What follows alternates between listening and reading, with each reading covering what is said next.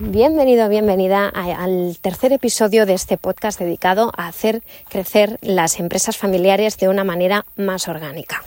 Y esta organicidad, esta naturalidad nos lleva hoy en día a fluir un poco más y adaptarnos a los cambios que hay.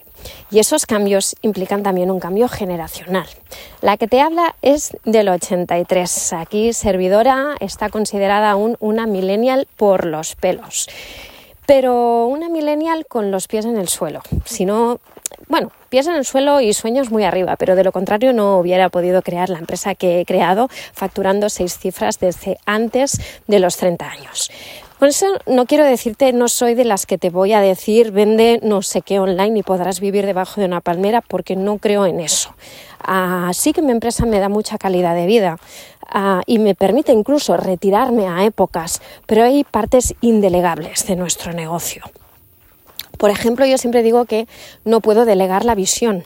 Al final, como te comentaba en anteriores podcasts, somos los visionarios, somos los que marcamos la ruta de la nave.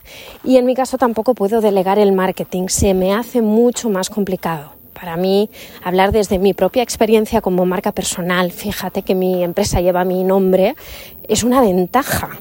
No me pesa, lo tengo muy diferenciado, puedo crear contenidos y retirarme, pero está claro que la agenda de contactos la tengo yo. Esto no te lo he contado, yo soy periodista de formación y en el mundo de la producción siempre decimos que ah, un periodista vale por lo que vale su agenda de contactos, ¿no? Mm, quizás no tienes por qué saberlo todo, pero, pero tienes a quien llamar que te lo va a solucionar.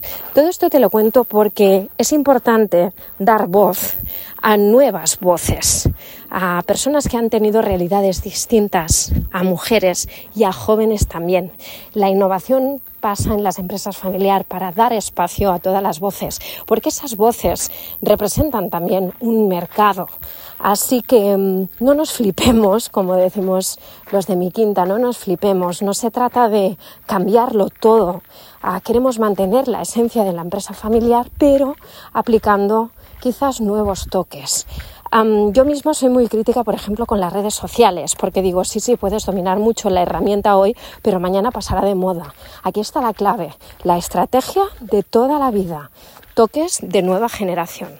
Nos vemos en el próximo capítulo, ya sabes, como siempre, caminando desde el bosque.